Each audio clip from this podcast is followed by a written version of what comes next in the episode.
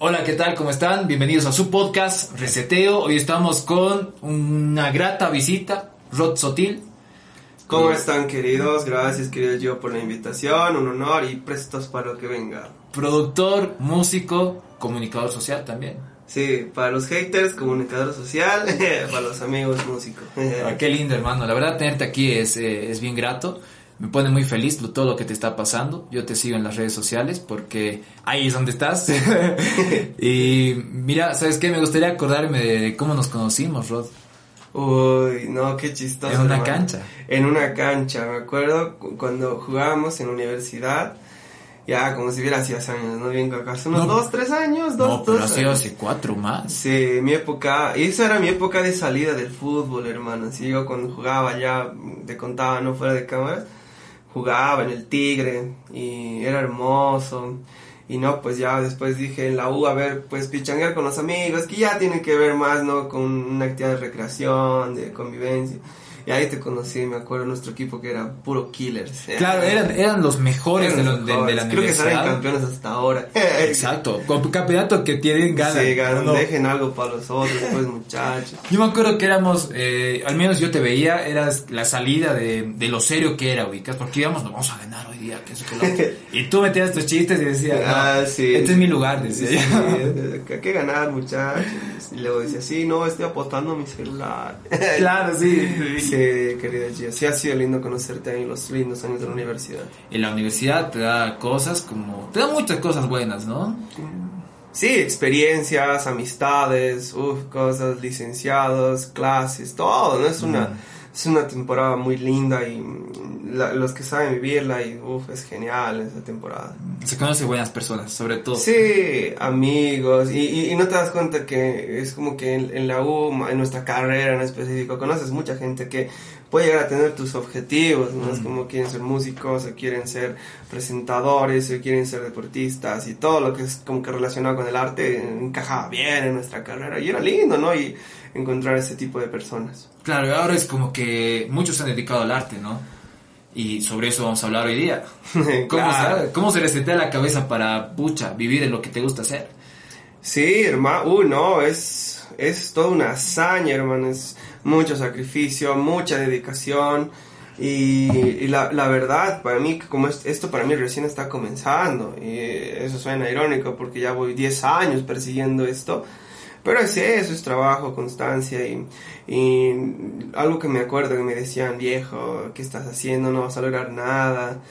Y hoy estoy una semana de irme a una gira en Estados Unidos, para mí es como que cuando persigues lo que quieres, siempre tienes resultados, ¿no? Claro, y lo que me decías, estábamos viendo las gradas y me dijiste una frase que me voy a acordar siempre, eh, que lo que siembras, en algún punto vas a tener que cosechar.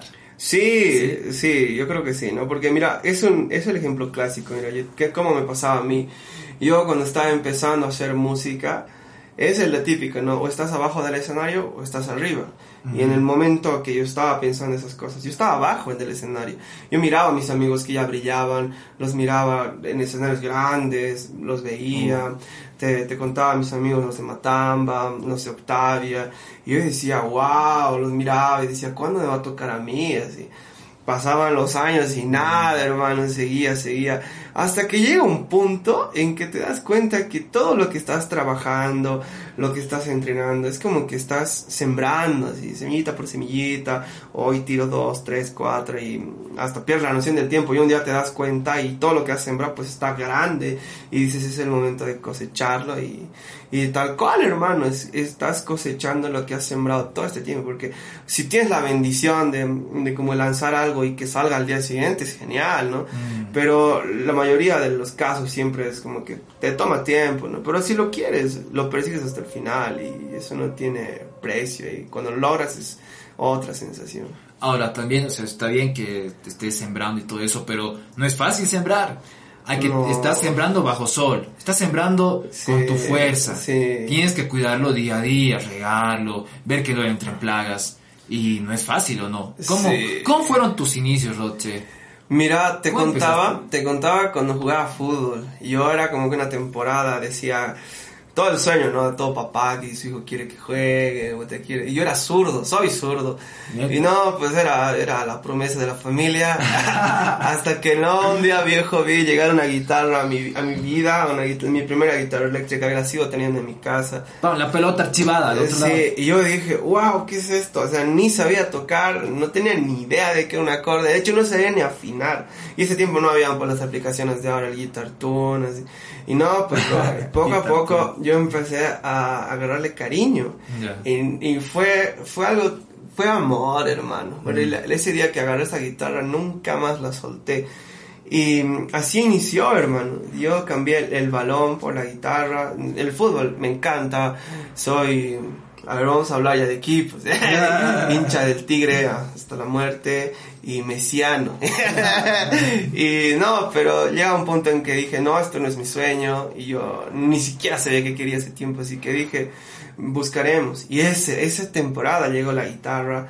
Con la guitarra llegó la batería, llegó el bajo, llegó el canto. Y, y yo, yo me decía, yo me decía, o sea, hay una sola vida para intentar hacer esto. capaz que tengas 80 años y digas, pucha, era que aprenda a cantar, o era que aprenda a tocar. Y yo me decía, no quiero decirme eso, así que empecé a hacer todo, hermano. O sea, no, no, no, yo no hago algo como que para sobresalir, porque para eso estoy lejos. Pucha, hay, niños, tú entras al internet, pones guitarra y te sale un niño de 5 años que ya después virtuosísimo. Y dije, no, yo simplemente hago porque lo amo, hermano y me encantó hacerlo. Y creo que el inicio de todo hace porque un día dije wow esto me encanta no porque genere dinero o fama sino porque me encanta me trae paz y es la manera más linda que tengo de comunicarme hermano. Así comenzó todo y así es como que estoy hasta ahora percibiendo esto que es la música. De comunicarte dices Sí. Entonces, ¿y cómo es que lo recibieron en tu casa? Porque a veces es como que el arte es, eh, dices, no voy a tener que mantener a mi hijo, voy a tener que apoyarlo hasta que tenga 40 años, que vive en mi cochera y todo eso. ¿Cómo fue? ¿Cómo fue que lo tomó tu familia? Sí, mira, e, es, la clásica, ¿no? Porque ya todo lo que es con arte en este lado de, vamos a decirlo así, porque suena un poco duro en Sudamérica, es difícil, hermano. O sea, capaz en Holanda, en esos países donde pucha, han, crecido, mm, eh, ha, crecido Van Gogh, pintores, o sea, célebres que han podido salir con el arte adelante, ¿me entiendes? Pero te vas a este lado y ves que cuando alguien tiene, por decirlo así, talento, o ni siquiera talento, amor por algo que tenga que ver con el arte, es una dedicación. Pero si lo quieres hacer bien, tienes que dedicarte, ¿no? Y te das cuenta que al dedicarte dejas otras cosas, como por ejemplo eh, llegar a estudiar otra carrera y ese tipo de cosas. En mi caso no fue así, ¿no? Pero mm, sé, de, de, amigos que sus, sus, familiares son como que, pucha, salió músico, otro, o te lo vamos a tener que mantener hasta que sea viejo, ¿no? Claro, sí. Pero no, en mi caso fue distinto, mira, yo antes de entrar a comunicación donde nos conocimos, yo tenía que estudiar medicina. Mm. De hecho, estaba ya presto para meterle. Me encanta así la carrera que escogí cuando estaba en colegio. Y cuando llegó la música, que me, se me cambió todo, no se puede, pues, o sea, medicina es una carrera como para meterte las 24 horas y música también. Y no se podía, hermano, habían días que ya no tocaba guitarra y decía no. Hasta que 2013, 2014, decidí cambiar de carrera, me fui a comunicación el año que te conocí. Y me acuerdo que ese año ya se me daba más tiempo libre para estudiar. Mm. Cosa que a mi madre, a mi padre, yo les decía, papá, voy a estudiar esto, pero la música es lo que quiero y voy a seguir. Y no se hacían lío, o sea, estaba estudiando comunicación, rendía, mm. música de trabajo. Y me iba bien, o sea, por ese lado, porque obviamente para mí dedicarme netamente a la música hubiera sido como, ah, hubiera sido lindo, ¿no? No digo que no lo hago de mi tiempo, el 90% hago música y el 10% lo demás, ¿no? Pero mm, eso fue lo que me salvó un poco, ¿no? Por decirlo así. Es decir, ya viejo, es la condición, ya hago música, me das tu casa, pero ya voy a estudiar otra carrera y mm, ya voy a solventarme. Ni siquiera es como que ese típico cliché, porque antes se pensaba, ¿no? Que sales de una carrera y tienes trabajo. No, viejo, ahora ni, aún, ni aún la carrera más difícil eh, sales y es otra búsqueda el tema del trabajo. Pero... O incluso que ni siquiera sales de la universidad y estás laborando. Sí, sí, pero ha sido mi caso, porque mira, en, yo estaba en primer año, ya trabajaba en televisión. Mm.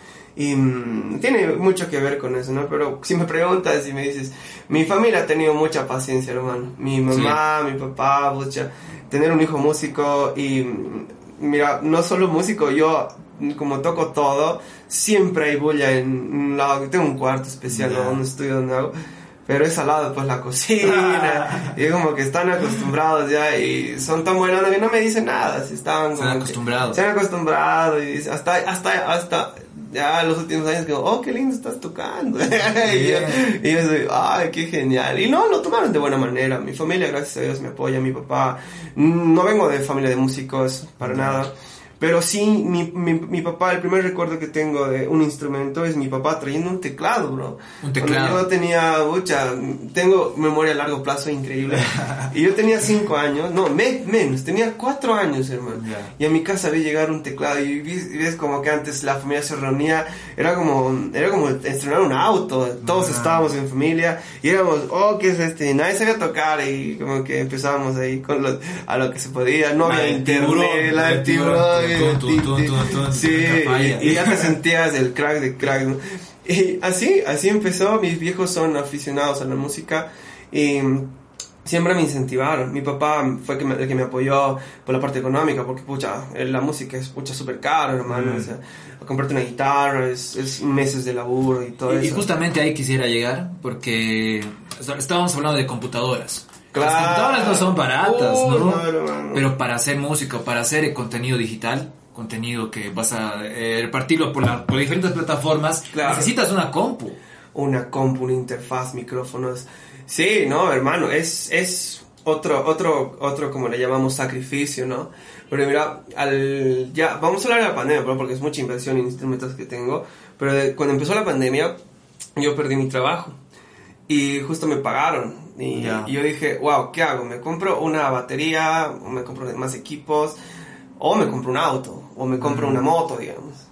Pero yo decía, voy a comprar una moto y sé que va a haber pandemia, no voy a salir. Va a estar ahí en la casa y no la voy a usar. Polvada. Sí, hasta que dije, ya, o sea, no, más feliz me hace un micrófono que, que tener ropa, ¿me entiendes? Aparte que le puedo sacar más el jugo. Sí, y dije, ya, haré la inversión y me compré una interfaz, me compré más equipos y empecé a grabar, hermano.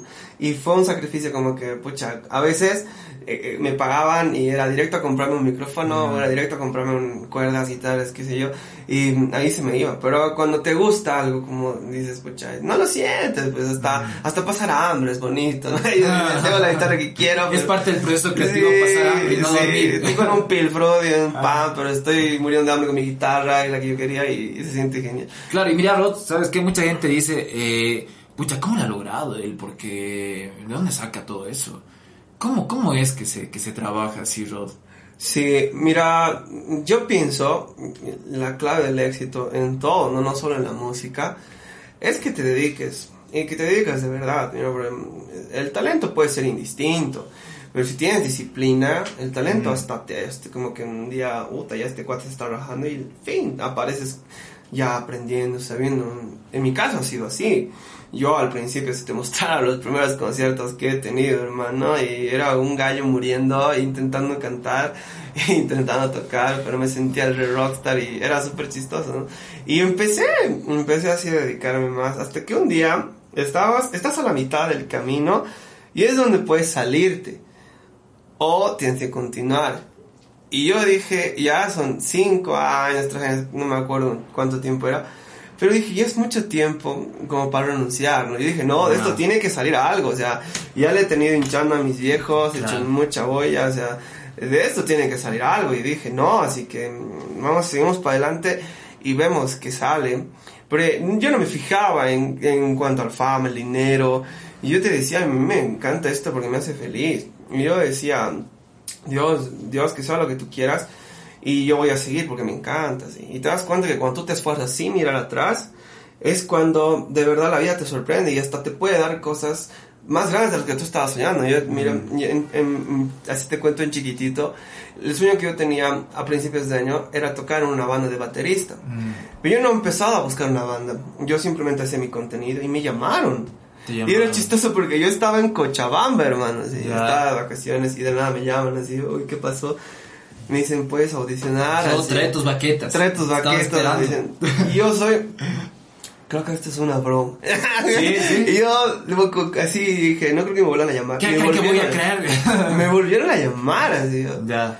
los chicos de Bonaco, un saludo. Me llama Nati Espinosa, me dice, ¿estás interesado en audicionar para baterista? Mm. Yo decía, ¿qué está pasando? Así como que un mes quería tocar y llegó así.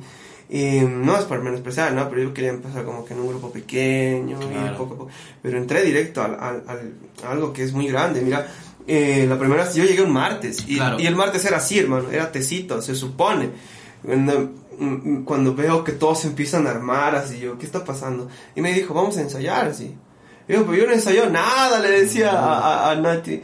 Y me dije, no, pues sobre la marcha, hermano, aquí no vamos a perder el tiempo, así que ponte yo. Ya, así empecé a tocar y poco a poco fue creciendo la emoción y, y así se empezó a dar, hermano. O sea, engranaron súper rápido, ¿no? Súper rápido. Mira, el, el tema del engranamiento fue como, mira, martes ya estábamos ensayando. Ya. Sábado era otro ensayo. Al próximo sábado ya estábamos tocando, hermano. Y yo, yo decía, wow, o sea, las bandas por lo general es un tiempo, vas buscando, porque buscar tocadas en La Paz es un cacho difícil, ¿no? Pero con estos muchachos, con la producción que tenemos, Hermano, era el próxima semana ya estábamos tocando, la próxima ya estábamos, y así, eran medios, medios tras medios.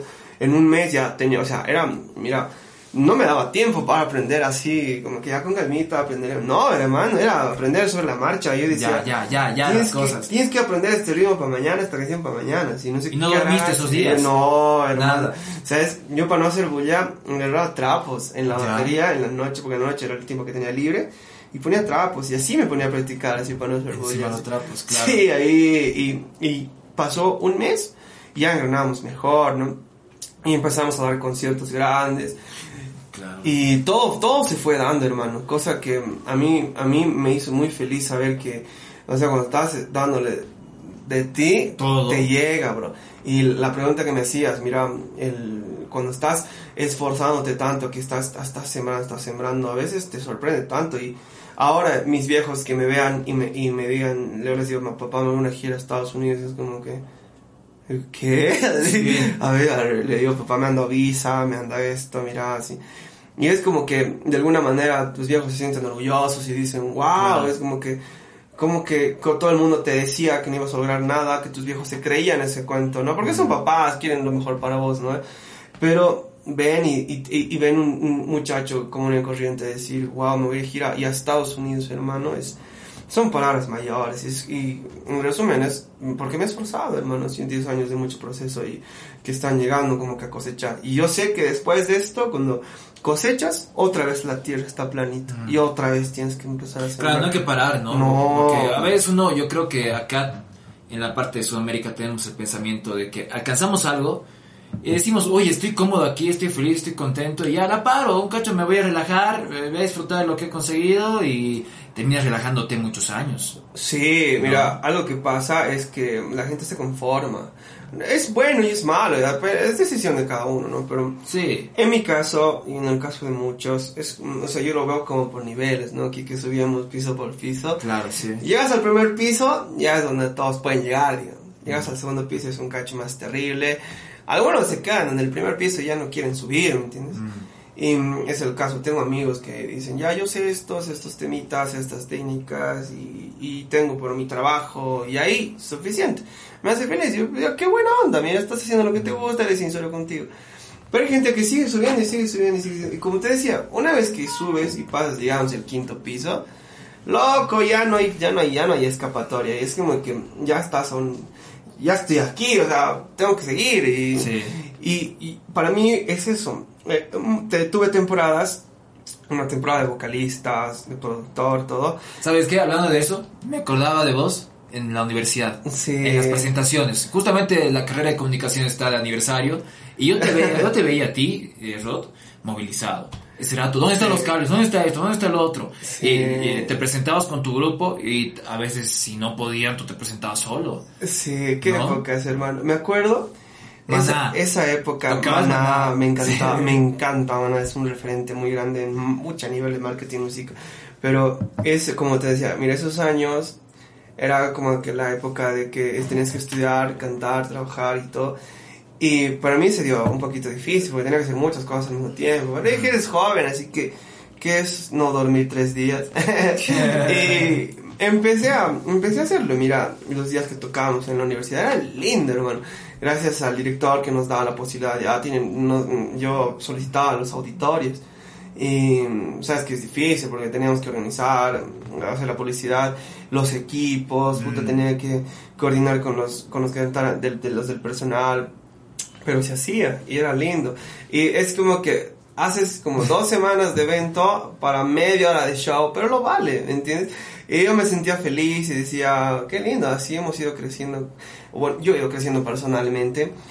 Y ya terminó esa etapa y era como que podía quedarme ahí. Mm. Y decir, ya estoy acá, estoy tranquilo.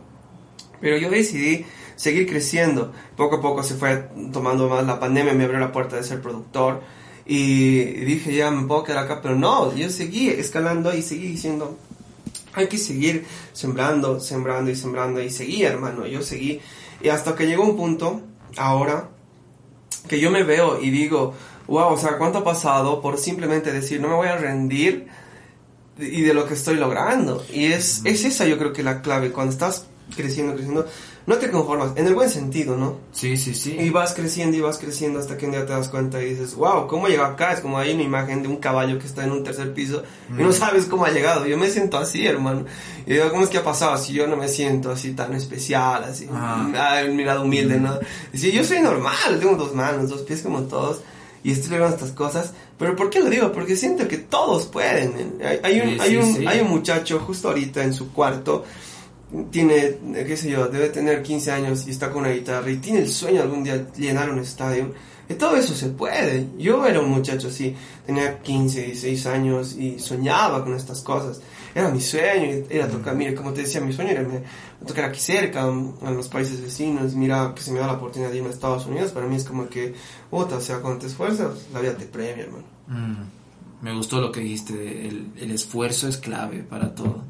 Y mira, aquí en Reseteo tenemos un, un, lema que es, empieza con lo que tienes, pero empieza.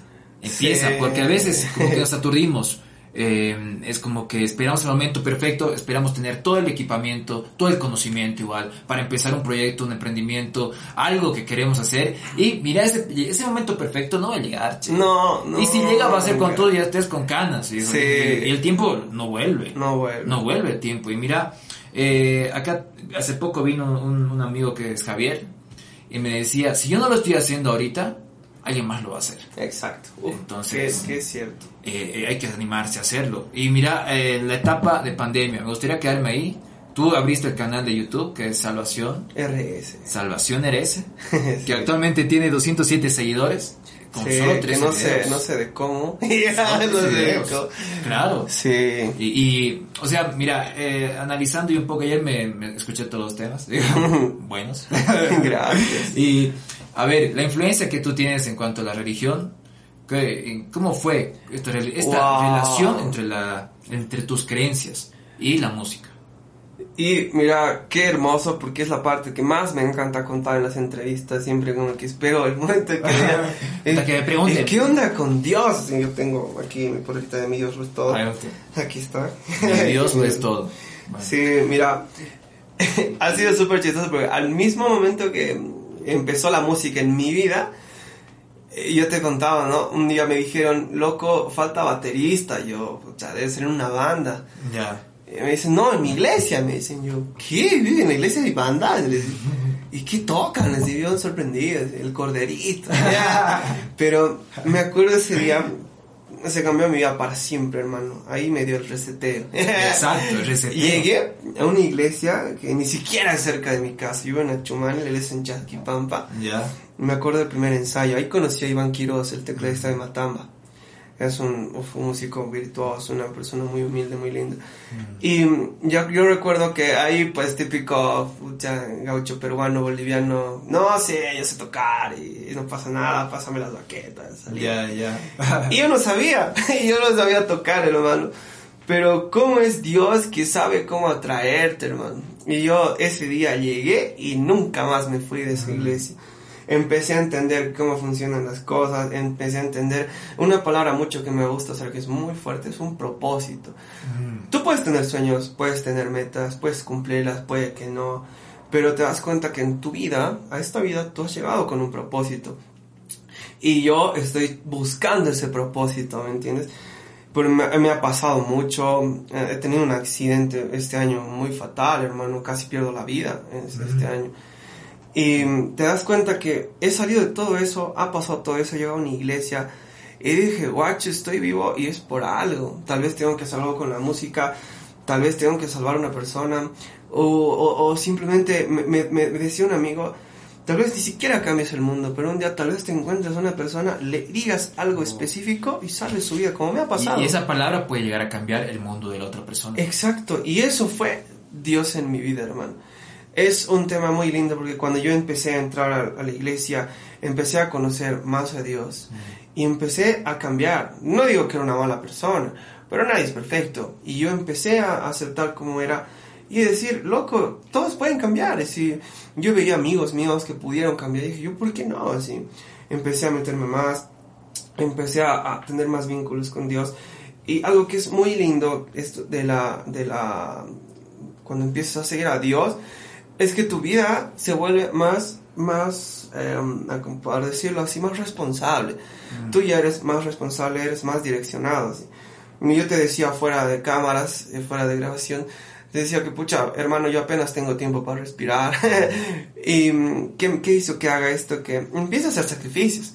Pucha, hermano, los sábados que yo, yo la podía pasar con mis amigos, estaba en la iglesia, la iglesia me iba a a, mi casa y yo decía, tengo que dormir. No, veía guitarra, veía teclado, veía... No, loco. Y me, ponía, acá y me ponía a practicar. Sí, y fue lindo. Dios empezó a ordenar todo eso en mi vida. Empezó a darme un propósito, empezó a darme talento, empezó a darme cosas. Mira, yo te cuento, el día que yo me quedé sin trabajo y tenía cinco pesos en el bolsillo en plena pandemia, un día lloré y le dije, Dios, dame trabajo, esta vez de lo que sea, no importa, lo que venga. Y yo fui a la iglesia con cinco pesos, no, cuatro pesos. Tenía para el pasaje de ida y, y, ni siquiera vuelto, pero en, las ofrendas yo por gozo. Dios no lo necesita, pero sé que por gozo lo doy. Y no tenía nada. Para él le dije, Dios, dame, dame trabajo. ¿Y sabes qué pasó, hermano? Así, un amigo llegó con su auto, me llevó hasta mi casa. Y ese día no pasó ni un día, hermano, y mi celular empezó a sonar así, como no tienes idea. Me, me llamaban y me decían, hemos visto tu trabajo en YouTube. Claro, sí. ¿Cuánto cobras por grabación? ¿Cuánto cobras por esto? ¿Cuánto? Yo, ¿qué está pasando? Mira, ¿cómo le pongo precios? Y, yo, agen, yo, agen, yo, sí. Exacto. Yo, a mis amigos, ¿cuánto se cobra por canción? y yo decía esto, y me decían, ya, ya, por favor, 10 canciones necesito para el... yo, ¿qué, qué está pasando? Dios me ha dado todo eso, hermano. Y tengo un vínculo muy lindo con Él. Y mm, es lindo saber, yo le agradezco mucho y le debo mucho. Es como que todo lo que hago le doy gracias a Él, porque todo lo tengo gracias a Él. Y me hace muy feliz poder hacer eso. Yo no soy el típico cristiano que viene y te dice, te vas al infierno y que si no eres cristiano. No, a mí me gusta primero con el ejemplo. Por tu ejemplo ya no quiero sonar, ya voy a pecar de vanidoso. mira, yo estoy teniendo mucha, mucho, a ver, se puede decir éxito, ¿no? Se me está yendo bien en todo. Y a veces la gente me pregunta, y yo, ¿cómo haces? Más, más, más, más que un secreto, es, es, es como que un, es algo que todos lo saben. Es, como te decía, esforzarte, ¿no? Pero antes de eso, poner a Dios hermano, esa es la fórmula garantizada de que, no, tal vez no sea bonito, ¿no? Porque mucha gente es como, ya estoy en Dios y todo me va a ir bien, ¿no? Tal vez no sea bonito, pero te vas a dar cuenta que siempre te espera algo mejor. Ser fiel, ser leal y, seguir sus pasos como tienen que ser, a mí me llevó lejos, hermano. Yo te cuento, mira, esta gira que estamos teniendo por Estados Unidos, yo lo dejé en sus manos. Y yo, cuando yo lo estaba haciendo, no se daba, no se daba, no se daba, hermano. Que tú lo buscabas ya hace mucho tiempo. Sí, yo lo buscaba y nada. Pero mm. dije, esta vez Dios, con el miedo, o sea, tuve miedo, ya, yo no, yo no voy a ponerle mi voluntad, voy a hacer tu voluntad. Si quieres que vaya, voy a ir. Y te decía que es una, es una alegría muy linda saber que cuando estás confiando, porque mira, puedes confiar en tu mamá, en tu papá, en tu mm. novia, en ti mismo y todo bien, pero cuando confías en, en Dios, pucha hermanos, a mí me daba miedo al principio y no entendía porque a veces no se daban las cosas o porque a veces seguía pasando tribulaciones, pruebas, mm. pero pasa, pasa el tiempo, pasa, puede ser de un día para el otro, puede ser en mi caso de un mes para el otro, o de 10 años. Pero te das cuenta que Dios es fiel. Y Él no falla. Y en su palabra está que todos los que clamen a Él, Él va a corresponder.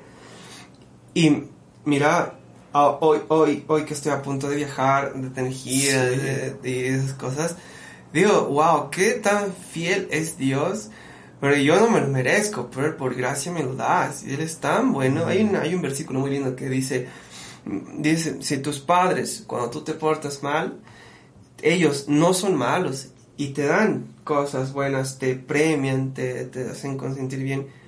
Qué tan bueno es Dios y que Él te va a dar más que eso. El amor de mm. Dios es más que el de tus padres. Así que yo lo he resumido así, hermano. Yo he puesto toda mi confianza, mi entera confianza en Dios. Y eso me ha llevado lejos. A mí si me preguntas en una síntesis, si la entrevista durara cinco segundos, ¿cómo es que te está yendo viendo? ¿Cómo es que estás logrando las cosas? Yo, pucha, loco. Ni yo sé, es Dios. ni siquiera sé por qué estoy vivo pero es Dios. Genial, Ruth. ¿Sabes qué? Me parece muy interesante eso de, mira, tú te esfuerzas. Has resignado los fines de semana, has resignado muchas cosas, fechas festivas, eh, verbenas. sí, o te has esforzado, pero también tienes algo en que creer, tienes a Dios. Sí. Y, mira, me hablabas del propósito. Claro. ¿Cómo se encuentra el propósito? ¿Y cuál es tu propósito, Ross? Yo, la verdad, él quisiera saberlo, pero Capaz un día me dijo un amigo, puede que el propósito de tu vida lo encuentres un día antes de morirte. Wow, sí. Pero no te quita, no te quita nada que busques lo que te hace feliz. Y yo te veo muy feliz haciendo este tipo de cosas. Y te va súper bien, eres un capo. Yo quisiera tener tu, tu iniciativa y tu carisma para poder entrevistar. A mí me cuesta. a, mí me preguntas y te lo hablo lo que quieras. Pero yo sacarle plática a alguien, hermano, es difícil. Pero, mira, cuando tú estás haciendo eso, te sientes feliz, ¿no? Porque sea o no sea eh, exitoso, eso ya es indistinto. Cuando te hace feliz, vas a ver que siempre llega y que te va bien. En mi caso, yo dije hasta encontrar un propósito que capaz ya lo tenga, voy a hacer lo que me gusta, lo que amo, y lo voy a hacer sinceramente. Como, ¿A qué me refiero con sinceramente? Es que hay mucha gente que quiere como que eh, tomarlo esto como que algo para lucrar, ¿me entiendes? Mm. O sea, algo para sacar a cambio de algo. Eh, es el típico caso, no sé, yo no tengo nada en contra de la gente que piensa así, pero dicen yo quiero ser músico porque me persiguen las chicas, o en las chicas me persiguen los chicos, tengo fama, yo voy a tener dinero fácil. Mm. Pero en mi caso no fue así, yo simplemente un día dije, eso me hace indistinto, o sea, yo puedo tocar gratis, como puedo tocar por mil dólares, puedo grabar una canción por, por ejemplo, en mi caso, yo grabo gratis para mí, y para otra gente grabo por súper precios muy altos, pero me hace indistinto, ¿me entiendes? Y qué hace que, que, le dé valor es que me hace muy feliz, hermano, si me, en esto, he estado triste, he estado feliz, pero mientras he hecho música me he sentido con vida. Mm. Y más profundo que eso, eh, mientras he estado triste, feliz, en el estado que he estado, le he cantado a Dios y me he sentido muy genial, hermano. Y mira, he estado con una guitarra en mi cuarto, cantando así, Diosito, alabanzas. Yo ya me sentía como si hubiera un estadio lleno, hermano. Y tener esa sensación desde tu cuarto, ya lo has tenido todo, hermano. Es, ya es una sensación grande, sí. Cuando te sientes grande y ya realizado desde que has empezado, es otra la sensación, hermano. Exacto, me gusta. yo, yo te digo, hasta encontrar ese propósito que tengo en mi vida, que sé, más que todo el propósito siento que tiene que ver con ayudar a alguien. Porque es un mundo y este mundo está pucha de cabeza, hermano. Mm. Y yo tenía la idea de, con la música pues llegar a mucha gente. Y siendo una persona influencer pues llegar a mucha gente. Y yo en ese caso, mira, yo te cuento, yo no tengo TikTok, no soy tan de redes así, pero estoy planeando hacerlo. Claro, y lo voy a lanzar. O sea, pero estás presente en redes sociales, claro, Sí. El, Facebook que tienes es... Eh, es personal, ¿no? Igual, está con Salvación RS, igual es como... Empezó como un blog, hermano, o sea, iba a ser como que mis cosas mías. Pero luego dije, capaz que, que si hago música acá me va bien. Claro, y mira, ¿sabes qué? Vi que preparaste eh, un almuercito. Sí, hasta... Y salió bien igual. Era, todo de pandemia, igual decía ya, hay que aprender hasta a cocinar cosas raras. Y salió bien. Y salió bien. Y, la, y dije, ¿qué es bueno, La gente, oye, loco, pasame la receta. Claro, que esto, que lo otro. Sí. Mira, oye, Rod, y hablando de eso también, o sea, la importancia de mostrar tu trabajo. Claro. Porque, y también sentirte bien contigo mismo primero, ¿no? Porque a veces como que buscamos la aprobación de otros. Y ahí es donde, pucha, formamos un personaje o creamos un personaje que no somos nosotros mismos, que tarde o temprano se va a caer. Claro. Entonces sentirse bien con uno mismo es importante y mostrar el trabajo también. Sí, mira, capaz es como lo que tú decías, mira, a veces el lema de reseteo es muy lindo, ¿no? Porque a veces tú dices, mira, yo decía, ya quiero estar pintudo, quiero tener un re estudio, quiero estar re pro en todo. Y capaz que ese día llegaba, pero en 30 años, ¿me entiendes? Mm. Y mira, antes de yo comprarme, te contaba, ¿no? Mi moto, querer comprar un estudio, tenía la opción de irme a estudiar eh, producción musical a, Chile. Era, yo decía, con este equipo me pago tranquilamente un año de, de colegiatura y estudio. Pero me di cuenta, me dijeron, un año no vas a aprender nada, es mínimo cinco años. Y yo decía, ya. Y yo me dije, qué lindo hubiera sido esa idea, que no, no digo que sea malo, mira, pero lo que tú decías, me iba a Chile y yo ya tengo 25 años, volví a mis 30. Quería empezar algo y era tarde, pues. Claro. ahora sí, ya soy productor, he estudiado 5 años, tengo experiencia, recién voy a, ahora sí voy a romperla. Sí, es como que ya, ahora sí ya no tengo miedo. Puta. Pero yo dije, no, loco, me compré mi estudio y me lanzo a la piscina como se dé, con lo que tenga. Yo te decía, hermano, la gente me decía, ¿cómo haces? Que qué lindo, que tiene, qué rico estudio. Hermano, yo empecé con micrófonos, los que son de promoción, de 2%, así. Y te decía que tu compu es un avión, hermano. Yo tenía mi colegio, que ese tiempo no era una, una bestia, tenía una Mac chiquitita que es de un giga de RAM, hermano. Ni oh. siquiera le entraban los programas, el Pro Tools, así, esos los brutales. Pero me instalaba programas básicos y ahí empecé a grabar, empecé a aprender. Y lo que decía, ahí con lo que tienes, hay que arrancar, hermano. Así, mira, puede que en 30 días estés capo, pero si has empezado hoy, ya tienes 30 días de ventaja cuando llegue ese día. Exacto, y conforme tú vayas eh, repitiendo el proceso, creando ganas, experiencia, y poco a poco te vas a acercar a la perfección. Claro. que la perfección, la verdad, es una. Es una. o sea, nos idealizamos eso, ¿no? Sí. Nos idealizamos. Pero cada vez te vas volviendo mejor. Sí, mira, porque ¿cuál ha sido mi escuela?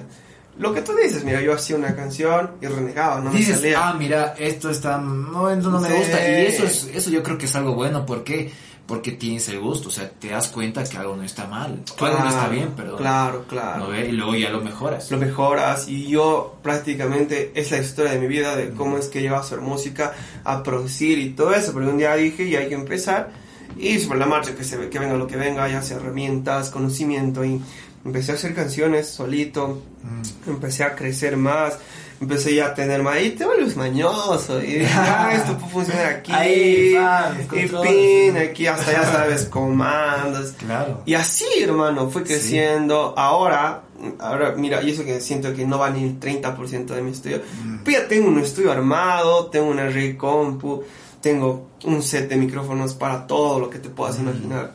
Y mira, todo ha sido, la gente, la gente que ahora me conoce recién viene a mi casa y me que quiere contratar mis servicios y me dice, wow, qué lindo, sí, pero no tiene ni idea de cómo empezar. Y si vamos más atrás, hermano, esa misma compu yo usaba un micrófono de, de computadora, esos de... Claro, los, los palitos. los palitos, exacto. Palitos, ¿Qué hacía, hermano? Con eso arrancó mi vida en la producción. Así yo grababa mi guitarra al hueco, el que grababa, y la voz grababa ahí cerquita.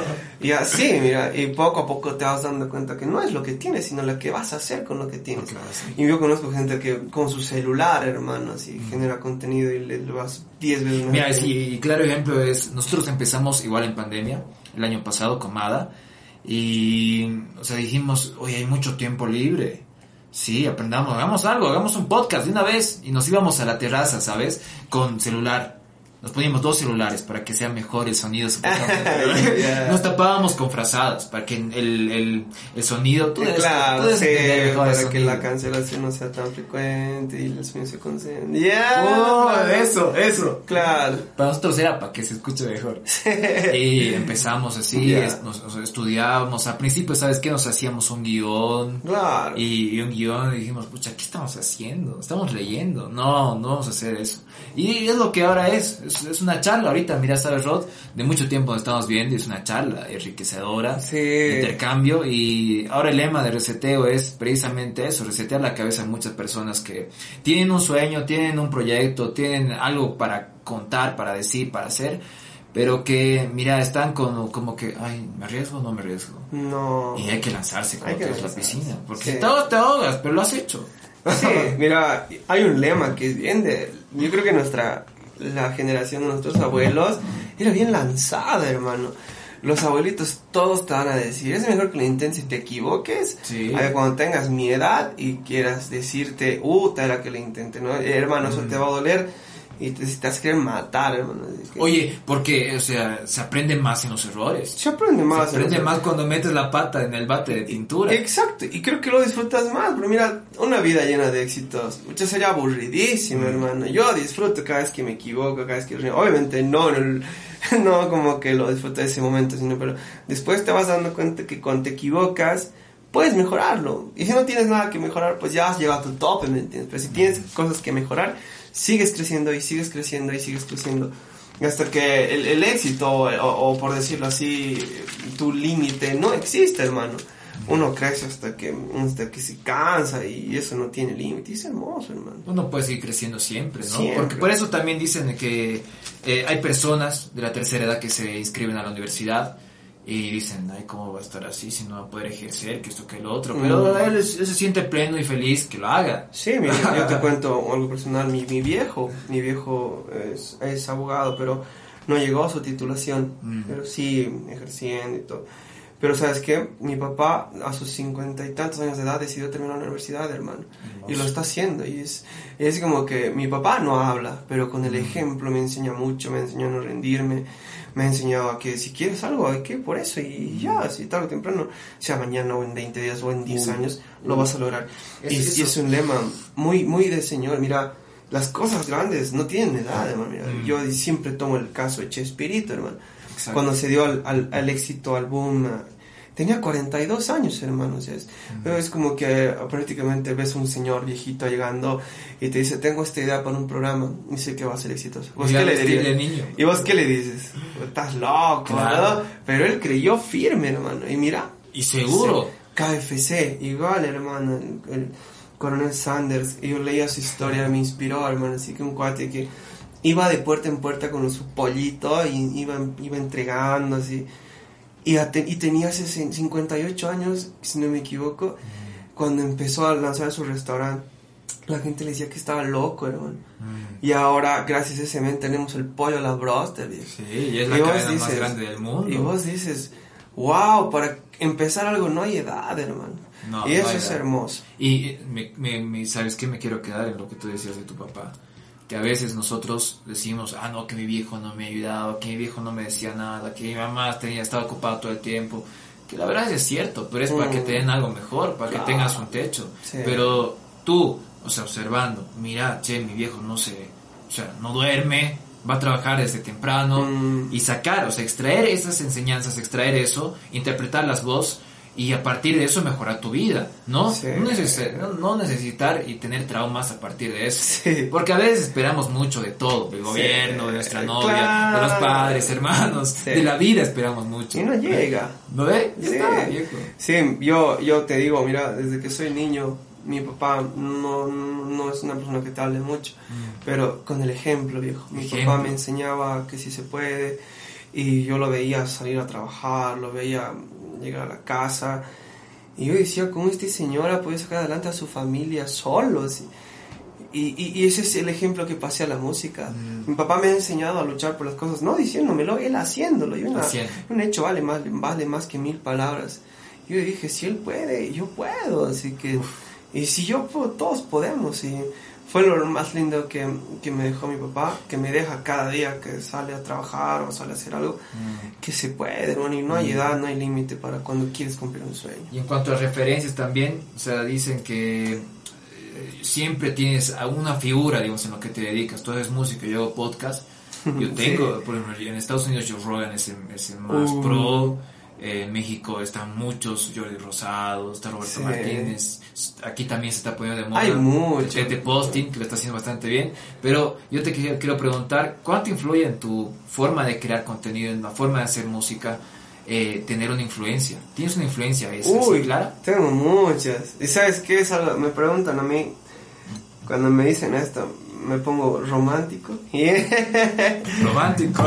bueno, me pongo sensible, pero mira, me influye mucha gente, pero en el fondo, el fondo, sabes que me influye más la gente que no tiene nada y sale adelante, hermano. Porque es una manera indirecta de decirte que se puede.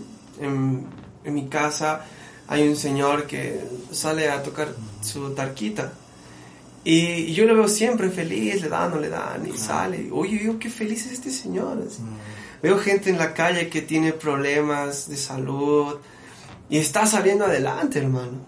Veo gente sin... un día estaba yo saliendo a tratar cansado por, por esta razón, pero me, me, choqué de vuelta con un señor que no tenía una pierna, tenía una, ahí no sé cómo se llama esa prótesis. prótesis Y estaba corriendo, hermano. Uy, buenísimo. Y yo me dije, guacho, te estás quejando por estar cansado.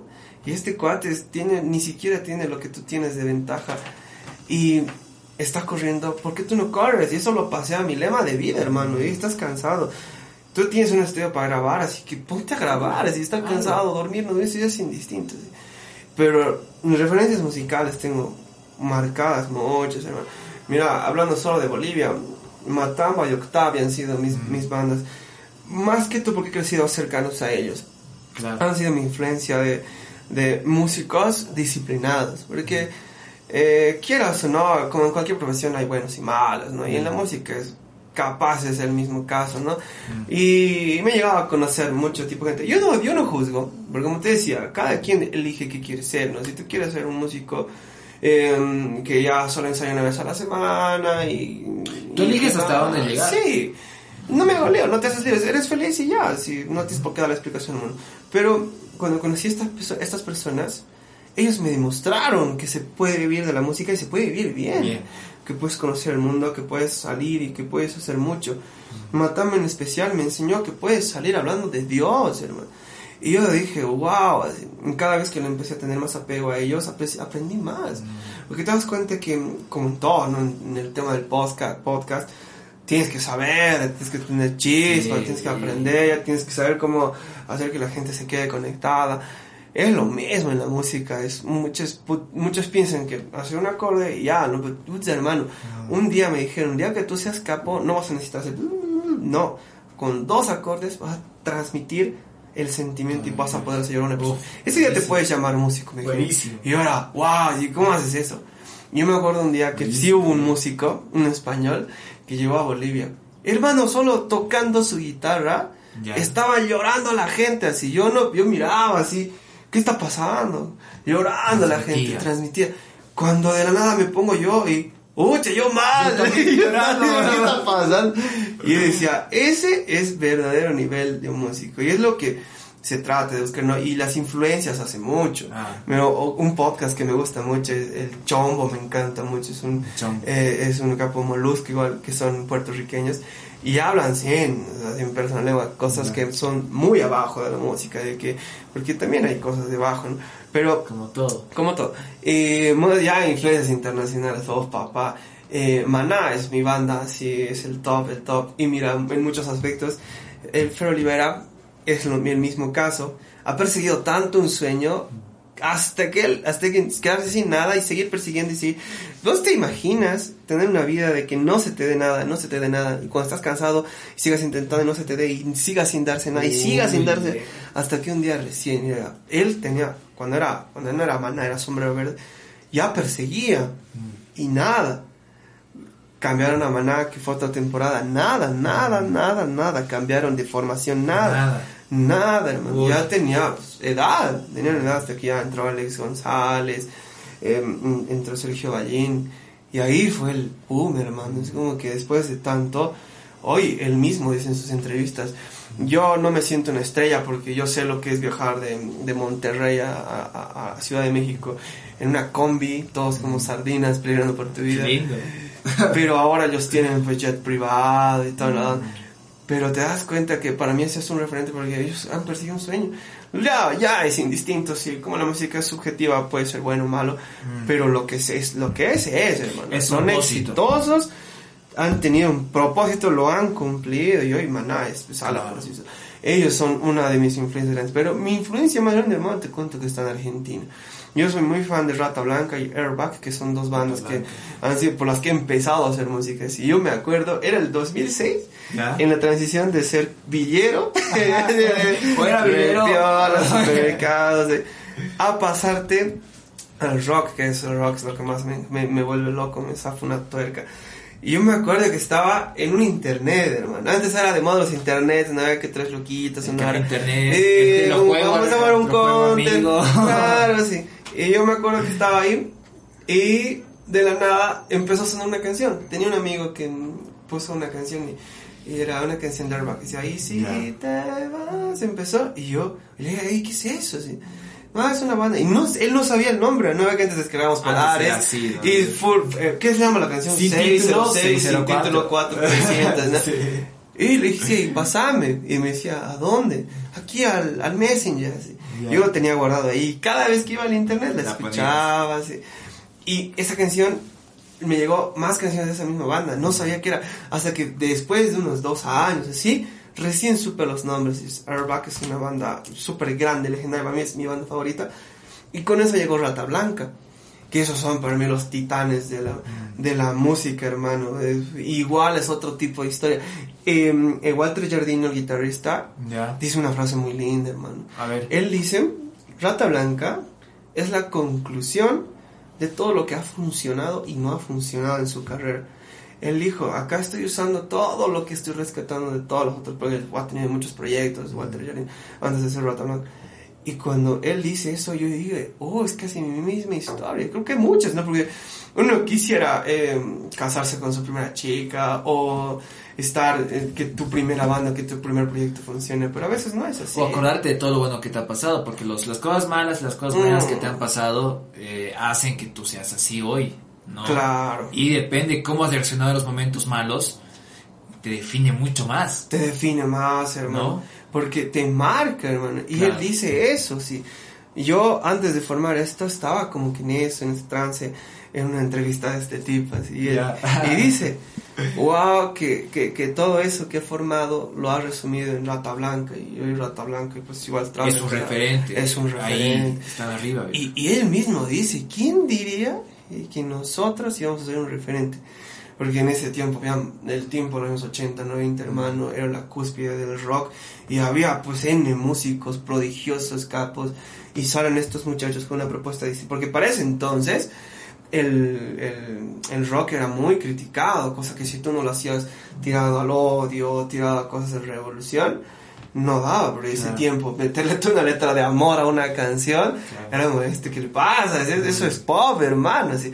Pero Rata Blanca mezcló eso, Mujer Amante, esos temas que son referentes, hablan de eso. Y él, le preguntan, ¿y tú cómo te, qué te consideras? Y él dice, hemos sido muy criticados. Nosotros no sabemos si somos heavy metal, hard rock, power pero lo que sí sé es que esta canción representa a toda una generación y mucha gente. Y eso es mejor. Mejor que representar un cierto. Es que, sabes que a veces buscamos encasillarnos en algo. Decirnos, oye, no, la pizza se hace así, se, se pone queso, arriba el jamón y ya fue. Aguante la pizza con piña. Exacto. hay un montón, un montón de formas de hacer la pizza. No hay una fórmula exacta. Sí. Capaz que tú creas una fórmula que se hace mejor que la otra. Exacto. Sí. Y, eso es... y, mira, a ver, llegaste a tus, a tus, a tus influencias pero gracias al, al internet ahora es como que uh. todos te pueden escuchar, todo, tú puedes aprender al toque algo, hay videos y tutoriales por demás. Y cómo, cómo utilizar esa información, Rod, para, para tu bien. ¿Sabes? Es, es bueno y malo, ¿no? Porque cuando siento que cuando algo es más fácil y accesible, te da más flojera. Mm, me, me, pasa, hermano. Tengo miles de lecciones en mi celular y como que, puta, ya quiero descansar. Ya, vamos a practicar. Y antes no se podía, hermano. Mira, te voy a decir desde el tema de grabación. Cuando tú querías grabar una canción de los 80s, 90s, un estudio era carísimo, hermano. Ya sea una prueba, se le dice hacer maquetas a un proyecto que está como que en bruto, por decirlo así hacer eso te costaba 300 dólares, hermano. Y, Una canción producía así mil dólares. La producción tres mil dólares. Y eso que en su momento la moneda no estaba devaluada. hermano, hermano, ese tiempo el dólar, choluca, ¿no? Y yo hablaba con mis amigos, los músicos, los de Octavio, por ejemplo, así, ellos Simón me decía, ¿sabes cuánto nos costaba una canción? Y yo, ¿cuánto? Tres mil dólares. Tenías que grabar y, tenías que hacer capo, hermano. Mira, ahora tú puedes pinchar, desde aquí cortamos, desde aquí cantamos. No, hermano, antes, tiempo de Michael Jackson, así. Loco, era una cinta, tú tenías dos cintas. En esas dos cintas podías grabar lo que quieras. Y no podías repetir, hermano. La toma quedaba como quedaba. Y, tenía más carácter, ¿no? Era como que esos errores le dan la humanización, que ahora ya es bien uh, digital. Pero, mira, te das cuenta que ese tiempo no había, no había esas cosas. O sea, no, ahora, como te digo, tú te compras una tarjeta, tú te compras alito y no te cuesta más de mil dólares, digamos, ¿no? Y ya tienes un estudio en tu casa, hermano. Mm. Loco, eso hablar hace años, era imposible. Él me decía, no, no te pagará una canción ensayábamos full, invertíamos y recién grabábamos, cosa que ahora pues las posibilidades desde ese tiempo hasta este tiempo son máximas. Y ahora aprender, hermano, tú mismo lo has dicho, hay N canales de, de, de, todo, guitarra, batería, a eso me estoy metiendo yo, mira, algo que me zafa un tornillo a mí en esta época. Me escribe gente de todo el mundo, hermano. Genial. Me dicen, hermano, qué influencia más grande. Sí, para mí eso sí. Para mí eso es algo muy grande. Dije, agua, estás haciendo bien como para que gente se inspire. Me dicen, hermano, tú me estás inspirando desde entrenar a tocar o a simplemente perseguir algo. Yo les digo, guachos, y un, día me escribieron, pero yo no soy músico, pero tú me acabas de meter una disciplina y hoy me estoy yendo a trabajar así. Qué bueno. Con las yo decía, wow. Ese factor de usar redes sociales, porque las redes, o sea, hoy en día, ¿quién no tiene un celular? Loco, yo estaba en el minibús, yo niño tenía un celular mejor que el mío, yo decía, Puta, en mi época, ¿qué va a pasar este? Tú subes al minibús y todos están eh, viendo su celular, excepto el chofer. Sí, hasta el chofer. el chofer. Ay, la, la trecadera. Sí, pero aprovecharlo es la clave. Mira, porque cuando tienes mucho de algo, no lo valoras. Porque mira, es el típico ejemplo. Para mí, los mejores jugadores del mundo han sido los que no tenían nada. Ronaldo jugaba sin rodilla, hermano. Y él decía, no, si yo hubiera estado bien, bien, no, no, no hubiera sido lo mismo los cuates que han, em, Ronaldinho, los que han empezado, viejo, desde, abajo. Maradona, desde el potrero, hermano. Ronaldinho jugaba sin zapatos y te das cuenta cuando menos tienes es, es, es mejor y te salen más ganas. Pero obviamente cuando tienes es, también una bendición. Yo digo simplemente hay que saber ser disciplinados.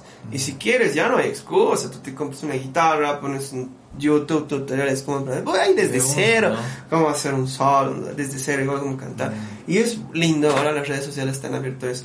Y para mí es un campo que recién lo estoy explotando, porque ahora voy a, voy a abrir mi TikTok y voy a abrir más redes para hacer ese tipo de contenido. Exacto, porque, o sea, sabes que el TikTok ha sido como que al principio un poco muy despreciado, que decían es contenido reciclado y todo eso. O sea, y sí, como en todo. En todo lado hay ese tipo de contenido. Pero ¿sabes qué? Estoy explorando, explorando más y armando el algoritmo de lo que te gusta. Miércoles te encuentras un montón de cosas. Hay canales hasta de filosofía, hermano. filosofía en un minuto. Te cuentan una especie de Hegel, te hablan de Kant, te hacen eh, Schopenhauer y todo. es bien interesante. Entonces yo digo que está muy bien que, la, que busques nuevos horizontes. Y mira, hablando ya ahora del profesionalismo. Uy, no, ese tema no me gusta. Es, bien complicado. Yo siento que es bien duro. ¿no? Es duro. Es como que decimos, es fácil decirlo, es fácil decir, pucha, quiero que este proyecto sea profesional. Sí. Pero ¿qué es profesional? Oye, eh, ¿qué, es? Eh, ¿Tú de, de, día a noche, de sol a sol, trabajar, laborar? ¿O va más allá? Sí, mira, eh, primero que ¿sí? En la música, como te digo. Eh, para empezar, esto es subjetivo, mira. Tú puedes ser el virtuoso más virtuoso, pero si no le caes a alguien, pucha, este toca una basura, me ha, me ha pasado. Claro, el hate también, que luego vamos a hablar del hate. Pero sí,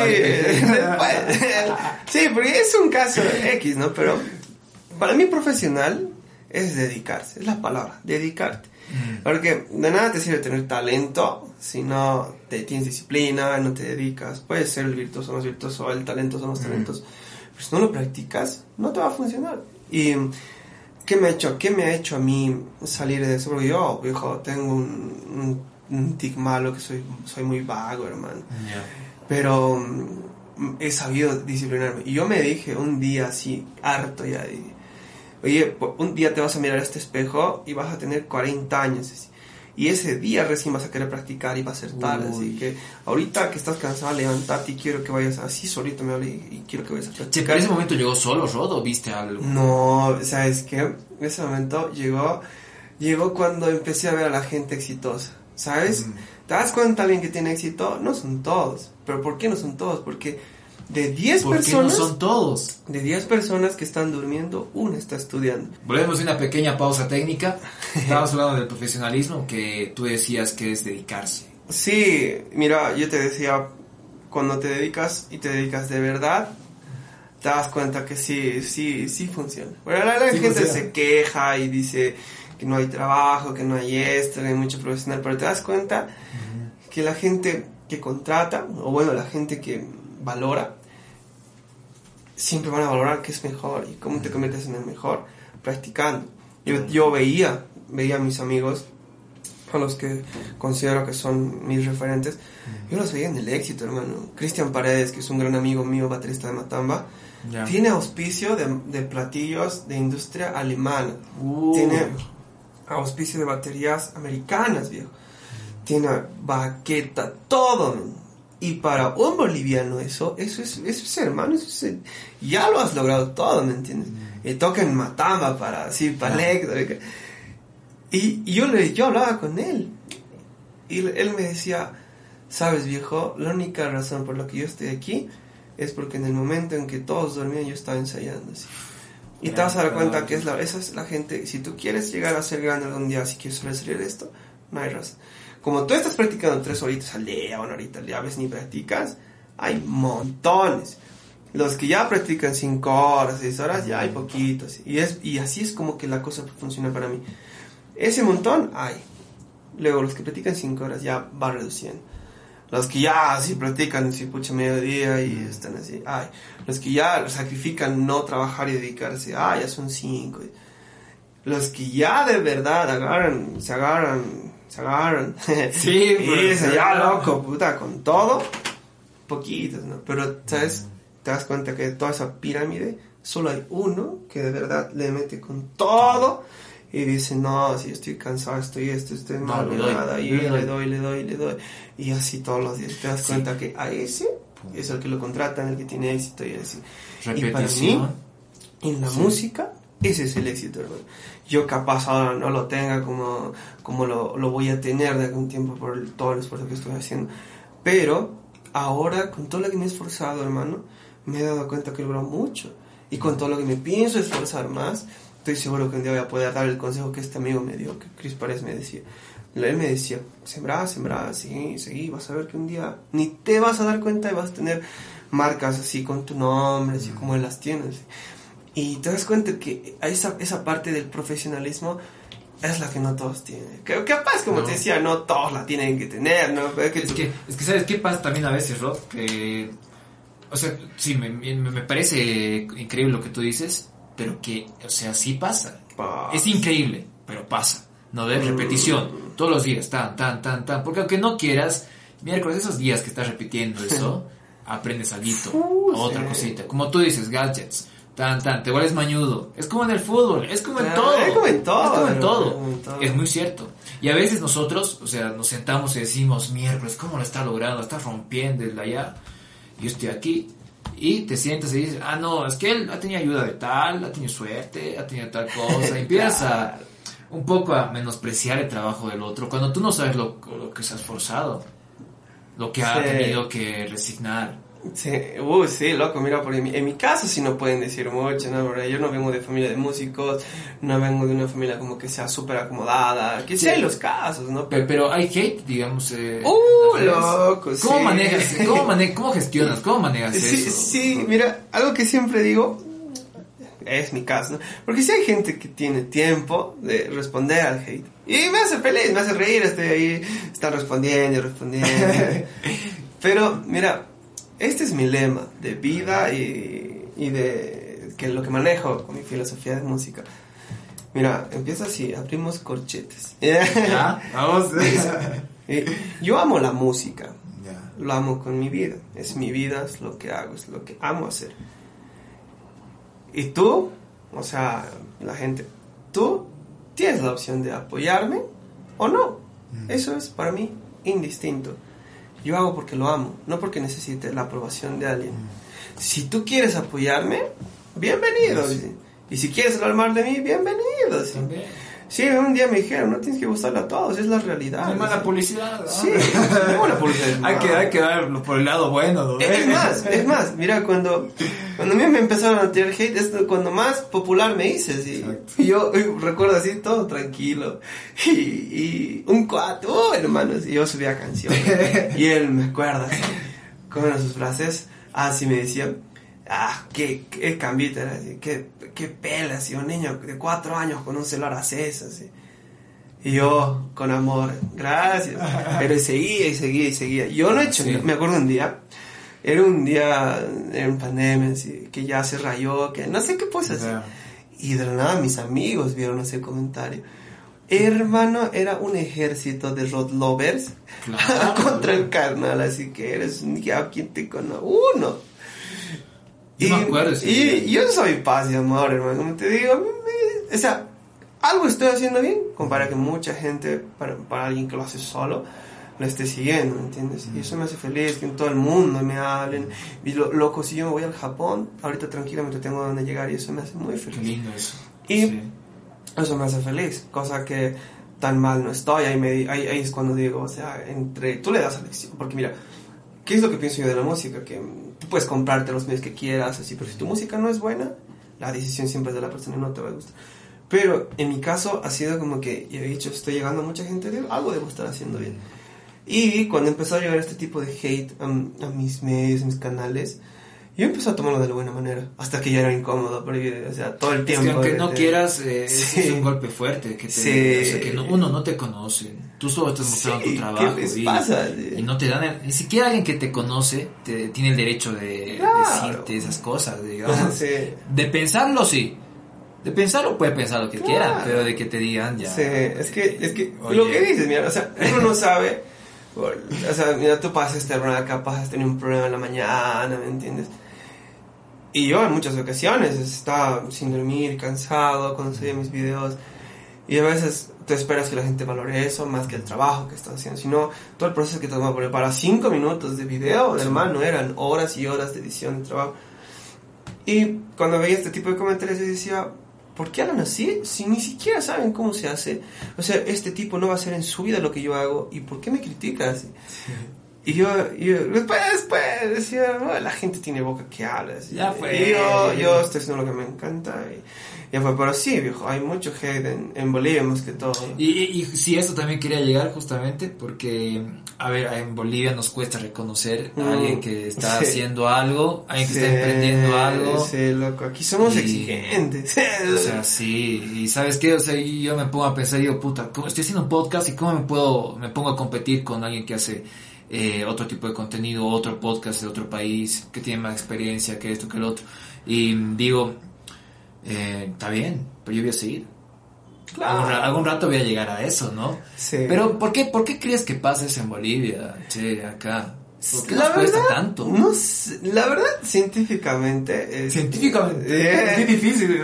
no hay la respuesta. No hay la respuesta. la gente a veces tiende como que a sentir... No, no lo dicen, ¿no? Pero no todos tampoco, ¿no? Siempre veo, mira, Bonnie Lobby es un referente mío muy grande, que el, guacho la rompe. Creo que es un claro ejemplo de cómo ha unido a todos, hijo. Sí, y incluso a los haters. A la semana que salió su, su canción, así, pucha, yo veía en las redes cuánto hate decía, decía o sea, la mejor manera de hablar bien de vos es que no hables mal de nadie. Si no te gusta, pues no dices nada. ¿Por qué tienes que estar tirando odio en las redes? Que te tienes que hacer al, al, al, productor que ya, ya está años en la industria. Que tu canción, que no sé qué. ya, digamos, ¿no? Pero tú tienes el derecho ya de hacerlo, eres líder. Pero en mi caso, no da. Digo, si no te gusta, no te va a hacer menos persona un like que le va, que está apoyando a un boliviano más a salir adelante, ¿me entiendes? Y esto del hate es, es un tema que viene desde, desde siempre, hermano. Los, los grandes de grandes de grandes han luchado contra esto. Hay gente que va al psicólogo, hermano. Los artistas ah. grandes, con, yo veía acá que toman psicólogos para sobrepasar estas cosas. Y yo en un punto sí lo sentía, hermano, porque un tiempito sí, y yo me quejaba por tres tipos. Ah, sí. y ahí mira, Justin Bieber que tiene millones y millones de seguidores, pero tiene millones de haters también. Y estos cuates están ahí bacanos. Pero, ¿qué es la diferencia? Cuando tú estás haciendo algo y tienes éxito, ese éxito es tuyo, hermano. Ni un hater te lo puede quitar. Y cuando te está yendo bien en algo, pues es obvio, papi. ¿Sabes? Cuando eres bueno, eres bueno, y cuando estás en el éxito, estás en el éxito. No hay más que decir.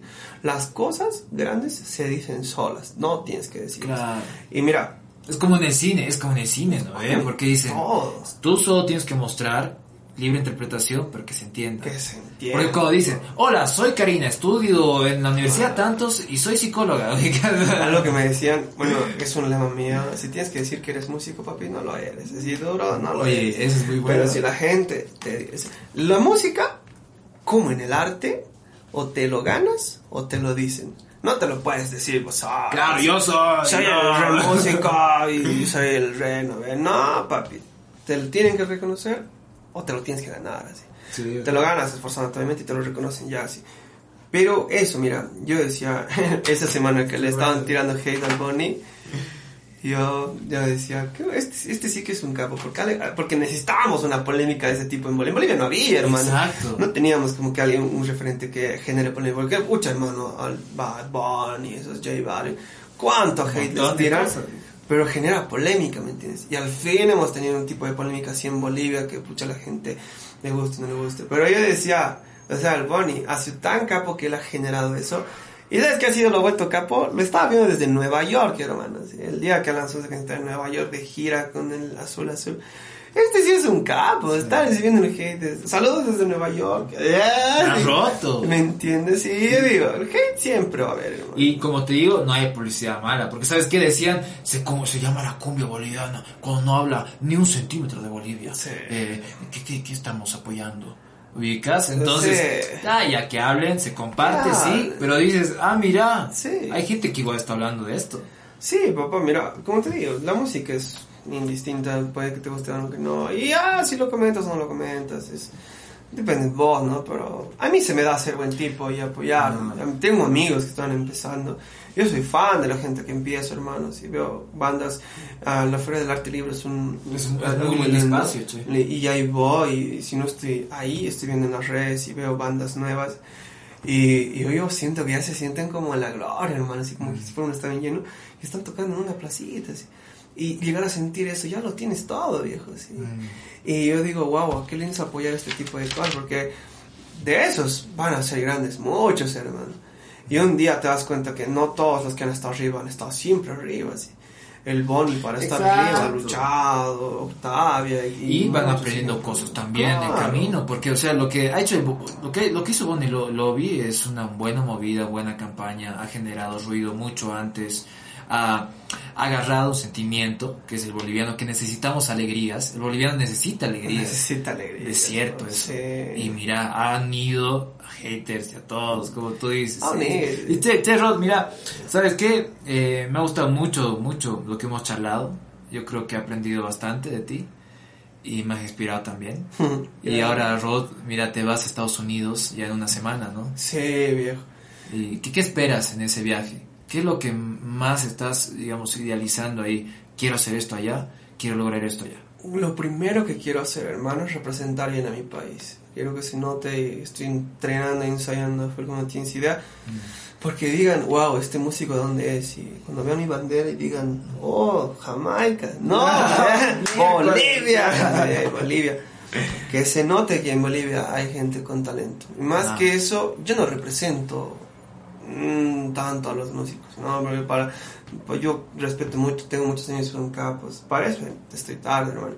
Mm. Yo represento al guacho del barrio que un día dijo, quiero hacer esto y lo haces.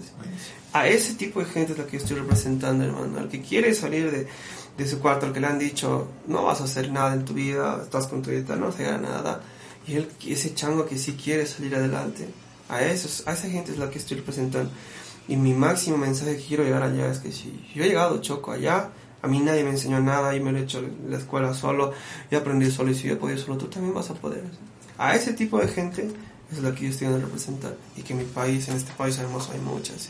En toda Latinoamérica, hermano. no es como que en Estados Unidos, en otros lados, donde hay una educación musical y una educación musical súper alta. Aquí no, hermano. Te haces, la escuela como puedes. Y si tienes la oportunidad de estudiar y que tu familia te apoye, uh, genial, ¿no? Pero si no, tienes que hacerte, agarrarte bien y mucho salir. Si, si te gusta, no lo vas a dejar nunca. El límite es el cielo. Ni siquiera, Ni el, siquiera cielo. el cielo. Ni siquiera el cielo. Y tú, lo, tú te pones los límites. Claro, uno, sí. Y yo, ¿sabes qué? No me he puesto límites, simplemente un día me dije, voy a salir a correr y donde sea que Dios me ponga ahí le voy a dar lo mejor. Genial. Y te digo, quiero llegar cerquita, hermano, y hoy estoy a punto de irme al otro lado del mundo. Rod, estoy muy feliz por lo que te está pasando. Gracias. Eh, voy a seguir atento a todo lo que haces y espero que la gente que también ha visto este podcast haya conocido un poco más de ti, se haya inspirado, Sí. haya sacado algunas cosas y como yo, porque me he quedado con muchas frases que les he anotado. Qué- qué lindo. Perdón por, por- te voy a No, citar. no, Te por a favor, citar. Por formato. APA. Gran episodio, Rod. Gran Esperemos episodio. que en un futuro podamos volver a reunirnos y charlar Claro, y sí. que me sigas contando. Después del viaje, las Exacto. anécdotas. Todo. Claro que sí. Todo, Rod. Gracias y siempre estás bienvenido acá. Gracias, hermano.